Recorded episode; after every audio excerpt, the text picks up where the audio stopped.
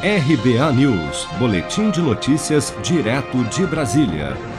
O ex-diretor do Departamento de Logística do Ministério da Saúde, Roberto Dias, preso nesta quarta acusado de mentir à CPI da Covid no Senado, foi solto após pagar fiança de R$ 1.100 no final da noite e responderá em liberdade à acusação de falso testemunho.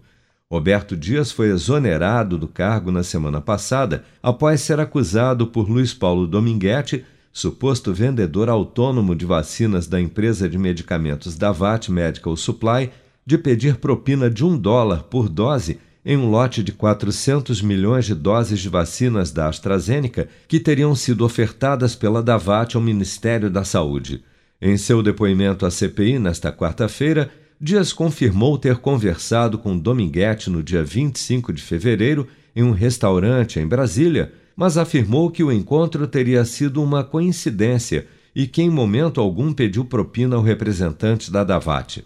No entanto, após horas de depoimento, Roberto Dias foi confrontado com um áudio em que Luiz Dominguete afirmava a um terceiro de nome Rafael, na antevéspera do controverso encontro, que a reunião com Dias estaria confirmada para o dia 25 de fevereiro, contradizendo a versão apresentada por Roberto Dias à CPI. Neste momento, o presidente da comissão, senador Omar Aziz, ordenou a sua prisão. Ele vai ser recolhido agora pela polícia no Senado. Ele está mentindo desde manhã, dei chances para ele o tempo todo. Perfeito, senhor presidente. Eu, eu, eu pedi, por favor, pedi várias vezes, senador Randolph e tem coisas que não dá para admitir. Só uma última questão, tá presidente. Não, presidente, os, só... os, os áudios que nós temos do Doug Minguete são claros. A prisão em flagrante por falsa afirmação à CPI, no entanto, é criticada por alguns juristas.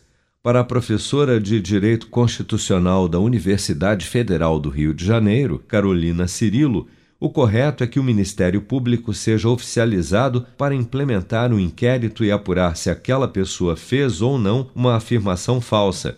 E destaca, abre aspas, é um tipo de crime que não tem sentido prisão em flagrante. Não é simplesmente porque o senador acha que o depoente mentiu que ele efetivamente mentiu.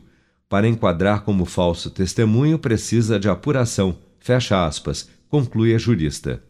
Se você quer começar a investir de um jeito fácil e sem riscos, faça uma poupança no Sicredi.